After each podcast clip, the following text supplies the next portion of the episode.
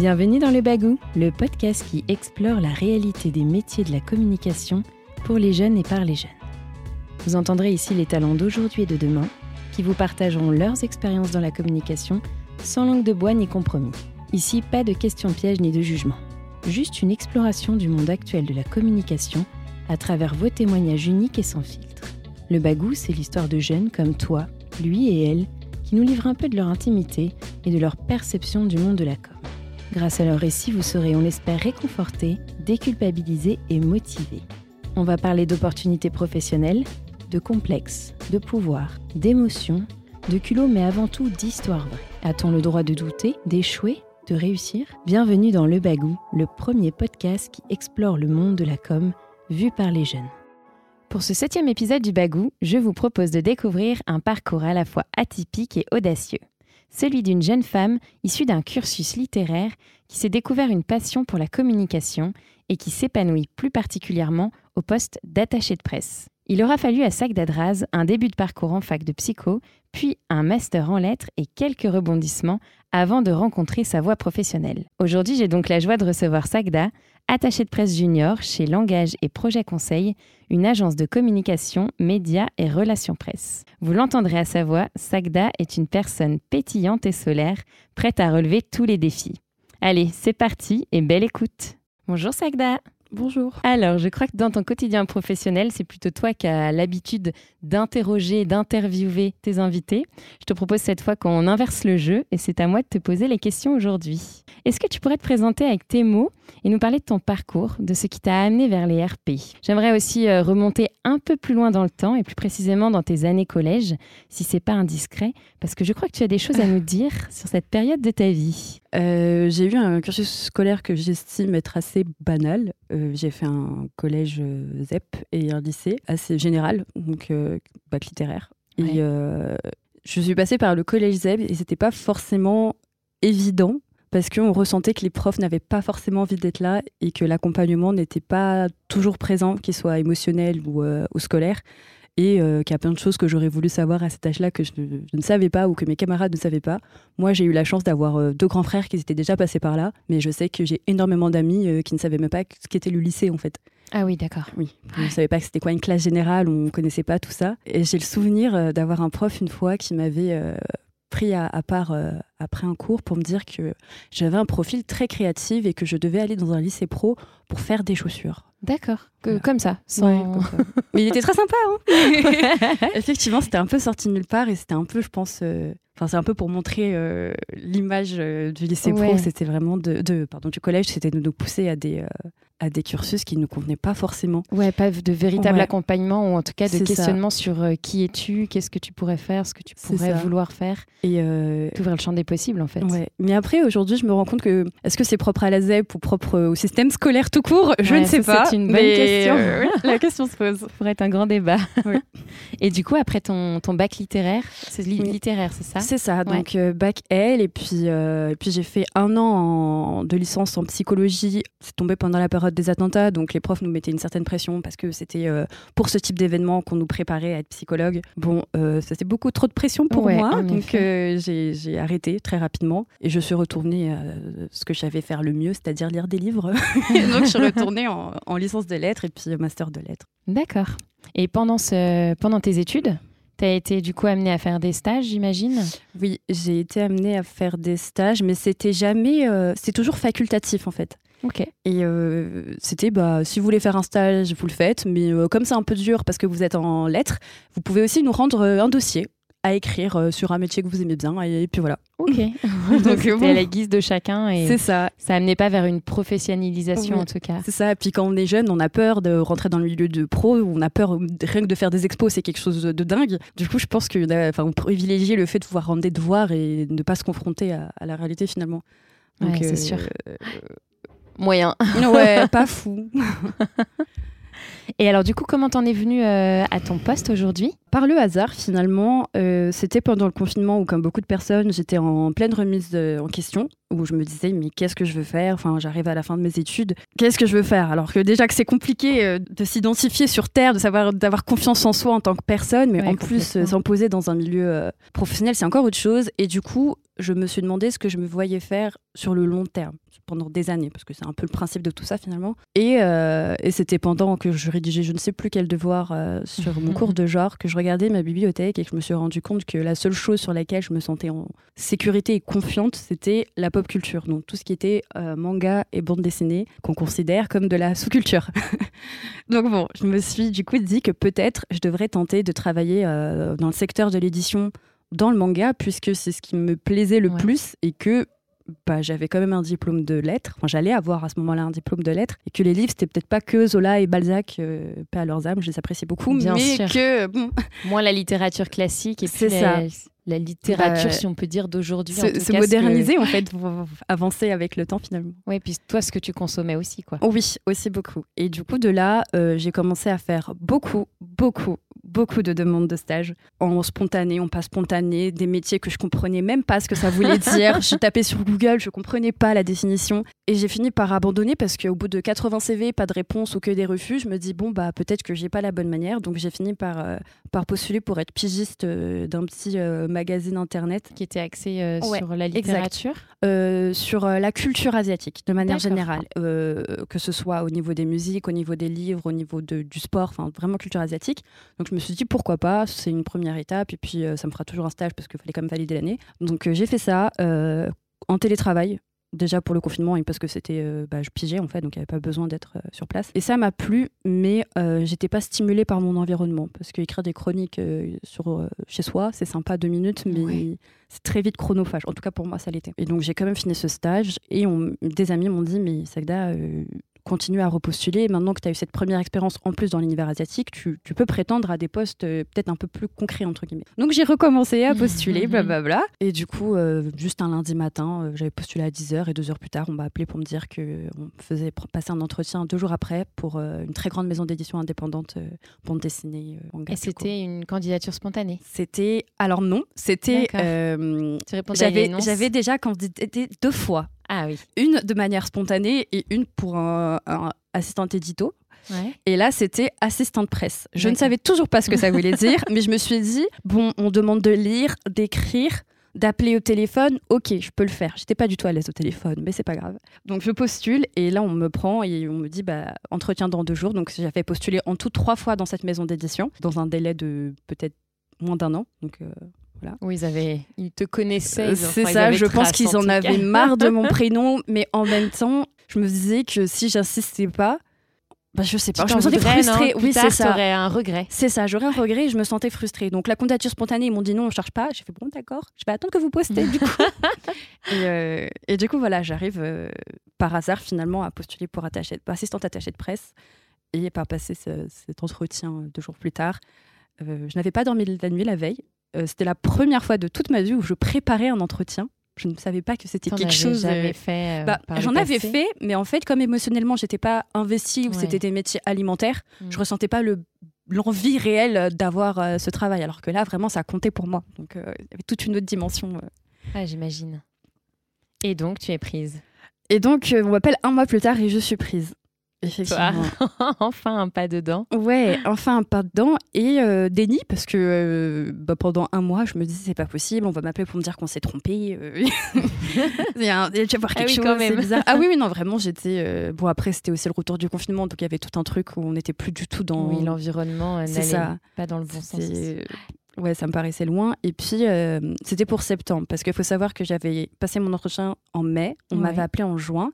Et en fait, pendant l'entretien, donc j'étais en Master 2, on m'avait expliqué qu'eux, ils cherchaient une étudiante. Moi, j'allais plus être étudiante en septembre. C'était la fin, je devais rendre mon mémoire. Et euh, ça a été. J'y réfléchi pas mal de temps et je me suis dit que j'allais redoubler en fait pour euh, avoir encore ce statut d'étudiante et pouvoir avoir ce stage en septembre et euh, j'allais en même temps passer mon mémoire et décaler mon mémoire à l'année suivante. C'était un peu compliqué parce que bah, j'avais déjà redoublé auparavant au lycée. Et bon, en France, redoubler, c'est considéré comme un, échec. Ouais. Oui, tu te mettais en situation d'échec au, au, vu de tout le monde, mais pour, pour un objectif professionnel. Ouais, pour quelque chose qui, je savais, allait me servir, que ce soit positivement ou négativement. C'est un sacré pari. Ouais, sacré pari. Et en même temps, bah, on revient à cette chose où si je le faisais pas, j'allais regretter.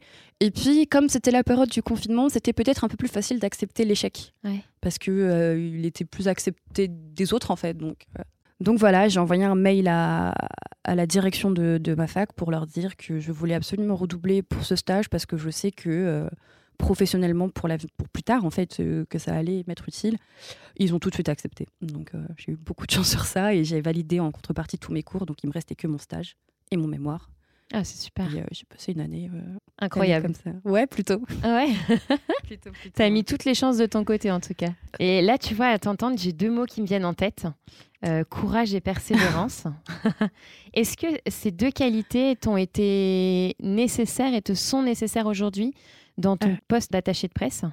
Et comment Comment ça se concrétise? Je serais curieuse de, savoir un peu plus euh, comment tu gères ta mission au quotidien? Je, je sais qu'on dit souvent de moi que je suis obstinée. Je sais toujours pas si c'est positif ou négatif, mais je sais que c'est ce qu'on dit de moi. Mais oui, je pense que c'est des qualités euh, qui sont utiles parce que de toute façon, quand on est attaché de presse, on est obligé déjà d'être patiente parce qu'on est quand même confronté à d'autres êtres humains qui, euh, là entre autres les journalistes, qui parfois ont d'autres choses à gérer. Donc on apprend à, prendre sur soi et puis, euh, et puis à trouver un équilibre entre le moment où euh, on relance le journaliste, où on, reste en contact avec l'auteur et les éditeurs. Enfin, c'est vraiment une question de, rythme de, et, euh, et, ça nécessite forcément du coup de la patience et, et de l'obstination. l'obstination, hein. effectivement. c'est un bon. Bah, sinon, nos articles, parfois. Bonne qualité, non Pour moi.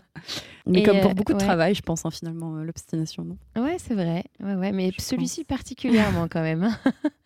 Quelles sont les différentes facettes de la communication que tu explores du coup à travers ton métier aujourd'hui d'attaché de presse? À travers mon métier, je vois beaucoup d'autres métiers. C'est pas que seulement la communication. Donc euh, là, je suis en agence, donc c'est quand même très différent de la maison d'édition et euh, on est beaucoup plus autonome. On n'a pas, on est beaucoup, on est obligé de faire des choses euh, qui dépasse le, métier d'attaché de presse. C'est-à-dire que parfois, je vais faire de l'événementiel quand je vais devoir euh, m'occuper de conférences de presse. Parfois, je me retrouve à faire du community management alors que je m'improvise un petit peu avec des tutos euh, YouTube. je fais du social avec mes auteurs quand ils me racontent un petit peu leur vie au téléphone. Enfin, un peu de tout, hein, finalement. C'est beaucoup d'accompagnement. C'est ce qui te plaît dans ce métier? Le côté euh, un peu couteau suisse ou en tout cas les différentes facettes ouais. ouais, je pense que je pense que c'est ça. Mm. et je pense que c'est encore plus le cas en agence et notamment de, à LP Conseil parce que c'est une agence généraliste et qu'on touche vraiment à tout. Alors c'est vrai que bon je suis quand même beaucoup plus à l'aise dans le livre mais on travaille aussi avec euh, avec euh, des, des, banques des avocats des médecins enfin c'est très très ouvert. Ou des influenceurs féministes d'ailleurs. C'est un peu fancy. Et alors du coup est-ce que tu dois continuer dans cette voie? Comment tu te projettes là dans les 5, 10 ans? C'est un peu la question, euh, comme si je te faisais passer un entretien. c'est la question que tout le monde déteste. bah, je pense qu'en 2023, c'est compliqué de se projeter et qu'en plus, notre génération, donc euh, la vingtaine, trentaine, on a tendance à vouloir beaucoup bouger et avoir besoin de changement, encore plus depuis le confinement. Du coup, oui, je me vois rester dans ce milieu euh, parce que je m'épanouis. Euh, intellectuellement. Après, euh, où est-ce que je serai réellement? Je n'en sais rien. Et ça me convient de pas trop savoir. Laissons-nous une part de mystère. Ouais, c'est ça. l'avenir. En t'entendant parler, on devine une jeune femme communicative et sociable. Et pourtant, je me suis laissé dire que cette aisance apparente n'était pas synonyme d'assurance. Est-ce que je me trompe? Non, non, dis un peu euh, plus. déjà, euh, j'ai appris que j'étais à l'aise à parler pendant ma soutenance de mémoire, donc à deux ans. Voilà. Avant ça, je pensais que j'étais une personne timide. Et je sais que beaucoup de personnes se moquent de moi quand je dis ça, mais j'étais persuadée d'être timide, de pas être à l'aise à l'oral, alors que bah, visiblement, je crois que c'est C'est parce qu'on te, on te l'a dit. Une fois que tu as fait ton, oral, on t'a dit oui, tu as une aisance. Je, euh. je, me rappelle que bah, pendant ce premier stage que j'avais fait en tant qu'assistante, on me disait souvent que c'était assez marrant de voir que j'arrivais à connaître cinq étages de personnes 80 personnes, euh, j'avais au moins parlé une fois à une d'entre elles. Ah oui, en effet. bah, pas beaucoup de stagiaires font ça. Ah bon? Ah bah d'accord. et du coup, euh, bah, c'est utile parce que le principe quand même de l'attaché de presse finalement, c'est de, de, sympathiser, de communiquer et de, Bien sûr. de partager tout ça. Mais oui, ça n'a pas toujours été euh, les plus faciles. Ouais, entre, en tout cas, ce qu'on perçoit et ce qu'on reflète. Oui, c'est ça. Pour le coup, il y a, y a, une différence. Là. Oui, puis en vrai, euh, je pense que c'est un métier où on paraît très à l'aise, mais qu'on a toujours nos petites craintes dans nos têtes. Mais c'est juste qu'au bout d'un moment, bah, c'est comme si on devenait un personnage et, et on y va. Quoi. Oui, bien sûr. Et du coup, pendant bah, ton parcours là, dans, dans ce métier d'attaché de presse, est-ce que tu as, as, vécu des moments de difficulté euh, dont tu aimerais nous faire part, en fait, euh, qu'on sache un peu aussi ce que ça peut cacher derrière euh... J'ai l'impression de porter le nom de le, la voix des attachés de presse un de petit France. Mais il y a toujours des moments compliqués parce que c'est un métier de l'ombre. Et les métiers de l'ombre, c'est toujours un peu compliqué. Dans le milieu, on nous dit beaucoup, et c'est ce qu'on m'avait dit quand j'ai quand débarqué, tu verras que quand ça marche, c'est pas grâce à toi, mais quand ça marche pas, c'est à, à, cause, cause de, de toi. toi. Génial. Et euh, c'est très compliqué. C'est beaucoup de syndrome de l'imposteur, hein, parce que, comme je disais euh, à mon chef euh, il y a quelques temps, c'est que j'ai l'impression d'avoir rien à offrir dans le sens où moi, je suis juste un intermédiaire entre mmh. un art, entre guillemets, entre un client et un média. Et, et que du coup, bah, à part communiquer en soi, je ne suis pas artiste, je fais pas des films, j ai, j ai, voilà. Mais, euh, mais apparemment, c'est un talent de communiquer, de bien savoir communiquer, de savoir pitié. Euh, en tout cas, tu leur permets d'émerger et tu ça. leur offres une visibilité. C'est ça, et c'est toujours un peu compliqué parce que euh, bah, c'est des personnes un peu sensibles qui, en tout cas dans le milieu de l'art et du livre, nous, nous offrent leurs enfants, leurs bébés. Bien sûr. Et au début, c'est vrai que c'était quelque chose que je comprenais pas forcément. Pourquoi vous êtes aussi sensible sur votre livre? Ah oui, bah oui, vous avez investi du temps. Donc, euh, de l'émotion parfois, donc euh, forcément, parfois un peu, quand ça marche pas, c'est un peu compliqué. Ouais, j'imagine. Je comprends que l'humain occupe une grande place dans ta manière de conduire ta mission. Et est-ce que tu peux me dire quelle importance euh, attache, ça attache pour toi l'équipe? Parce que comme tu me disais tout à l'heure, quand tu t'es retrouvé chez toi à être pigiste, ouais. euh, ça t'a énormément manqué. Euh, Aujourd'hui, comment tu vis ça? Parfois, c'est bien le télétravail quand même. Mais de manière générale, euh, c'est un milieu où on peut très vite être en concurrence les uns les autres, mais euh, quand on ne l'est pas et quand on est ensemble pour euh, mener un projet, ça motive énormément. C'est vrai que là, par exemple, tous les matins, euh, c'est une, une, une, ça me motive en fait. Euh, quand je sais que, par exemple, je vais avoir des clients compliqués, je sais que je vais retrouver une équipe avec laquelle je rigole, avec laquelle, euh, bah, si j'ai des moments de, de, de panique, euh, ils vont me donner des conseils, surtout qu'on a des âges très différents. Et ça permet d'avoir, d'être entouré de, de, femmes, en fait, euh, parce que c'est beaucoup de femmes, les attachés de presse, euh, qui ont des expériences diverses et variées et qui, et qui m'accompagnent. C'est ça. Ouais. Et qui m'accompagnent, en fait, que ce soit, bah, par exemple, quand. Euh, je vais avoir tel livre où je patauge un peu, on va me dire bah là par exemple peut-être est-ce que tu as réfléchi à ça ou ça? Et, euh, et, parfois, ça va juste être en tant que, que personne euh, nouvelle dans le milieu du travail, on va me dire, mais euh, t'inquiète que si des fois tu as envie de changer de métier, c'est normal, ne t'en fais pas. ça nous arrive aussi. C'est ça. Le dimanche soir, 20 ans plus tard, je panique encore. ok, super. C'est pas bien. une bonne nouvelle, mais au moins, c'est normal, ok. je suis pas la seule, en tout cas. c'est ça. Et je pense que sans mon équipe, j'aurais peut-être pas Ce serait différent. Ouais. ce serait très différent. D'autant plus que j'ai la chance, depuis que j'ai commencé ce, ce métier, d'avoir toujours eu des équipes très bienveillantes avec moi. Du coup, c'est vrai que j'apprends un peu si un jour je suis entourée de mauvaises personnes. Pour le moment, c'est pas le cas, donc euh, je touche du bois. Ouais, ou le jour où tu voudras changer aussi, du ça. coup, ça sera peut-être un peu ton. On sait ce qu'on quitte, mais pas ce qu'on aura. Oui, oui. Tout à l'heure, on parlait de, de, de, difficultés rencontrées. Est-ce que, euh, à l'inverse, tu as, as, des grands moments de fierté dans les missions que tu as pu mener? Ouais, quand j'ai des doubles pages sur Libération, je suis super contente. Ah oui, je vais bien te croire. Euh, bah en fait, tout simplement, je crois que je suis plutôt fière de faire le métier que je fais parce que euh, ça me permet de voir énormément de personnes différentes. Je disais justement qu'on travaille dans une, euh, je travaille dans une entreprise assez générale et euh, par exemple, je travaille pour des éditions littéraires très littéraires oui. et des éditions comme La Musardine qui sont beaucoup plus érotico-féministes. Donc ça me permet vraiment de créer, de voir des auteurs qui font passer un message très différent et qui sont des personnes différentes et, et je trouve ça super cool. Il y, euh, y, en a certains qui sont devenus mes amis. et ça, c'est très chouette. Non, mais c'est génial du coup, parce qu'en fait, c'est ton parcours, c'est ton quotidien qui, qui te rendent fier. C'est même pas une mission à un moment. C'est du coup, tu es vraiment. Euh... Oui, je, je, pense que euh, je suis fière de ma capacité à être curieuse, parce que je pense que c'est ce qui m'aide le plus au final. Peut-être plus que le fait d'être obstinée, ouais. c'est d'être curieuse. Dans tout ce que j'entends, de ce que tu me dis, c'est quand même très, très tourné sur l'humain.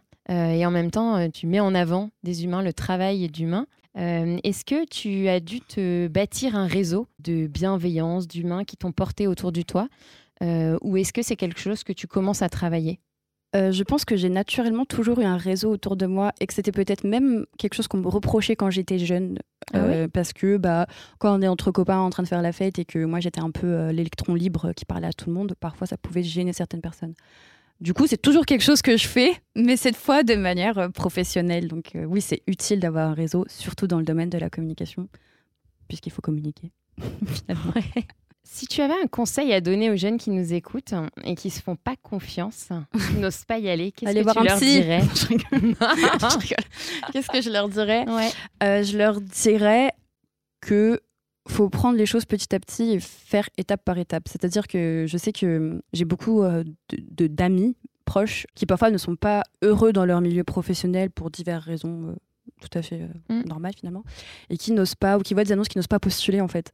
Sauf que je leur dis à chaque fois que bah on perd rien à postuler. C'est juste un CV qu'on envoie. Ensuite, tu as le moment où tu dois attendre une réponse positive. Après, il y a l'entretien. et parmi toutes ces étapes, on a le temps de se rétracter. Et ça se fait pas euh, en claquant des doigts, malheureusement, parfois. Mm. Et ouais, je pense qu'il faut compter jusqu'à 3 et appuyer sur envoyer. Ça passe. Ouais, provoquer sa chance aussi. C'est ça. C'est ça. Et gravir la montagne petit à petit. Euh. Je pense qu'on se paralyse un peu tout seul. Euh, c'est compréhensible. Oui, euh, complètement. C'est peut-être aussi dû à, au parcours qu'on a eu, même scolaire. Euh, on en parlait tout, au tout, tout début. Ouais. À la manière dont on nous apprend les choses, où on mm. nous parle de réussite.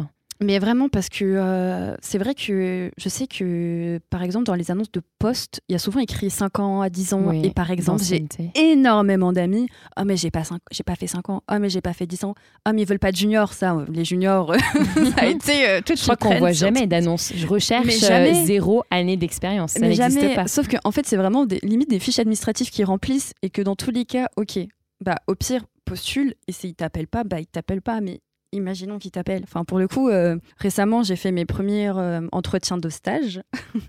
Euh, et, c'est vrai qu'au final, c'est presque plus au feeling que. Ouais, la personnalité en fait que bah, tu vas avoir en face de toi. C'est ça, est-ce que la, au feeling qui passe avec la personne, à, la manière qu'elle a de se vendre aussi finalement, et que bah, entre bon 3-10 ans, c'est peut-être un peu beaucoup, mais 3-5 ans au final. Je suis complètement d'accord avec toi. je, je pense qu'on a tous vécu ce début de enfin, sa création de carrière, son début de parcours professionnel en se disant mais je peux répondre à aucune annonce, c'est pas possible. Bah oui, Qu'est-ce que je fais Et après, tu as les autres personnes qui, elles, veulent tout faire toutes seules et ne pas passer par aussi euh, leur réseau, justement, dont on parlait. Et ça, encore, euh, je pense que c'est autre chose. Je pense que maintenant, il euh, faut y aller au réseau et il faut y aller au culot, surtout. faut avoir du bagou. faut avoir du bagou. Merci, Sagda. De rien. à très bientôt. C'est déjà la fin de ce Vie ma vie avec Sagda. Merci encore à toi d'avoir mis du soleil dans nos oreilles, ton enthousiasme communicatif mais aussi pour tes témoignages d'engagement. On sent que l'inclusion est une valeur qui te tient à cœur. Vous connaissez la chanson De belles rencontres sont à venir. Si vous ne les avez pas encore écoutées, Wilfried, Déborah, Antoine et bien d'autres talents sont à mettre dans votre playlist.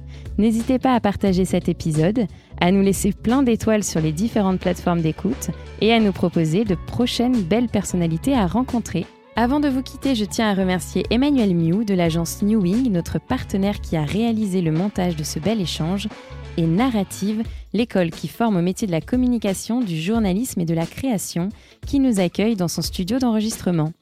À très vite sur le bagou!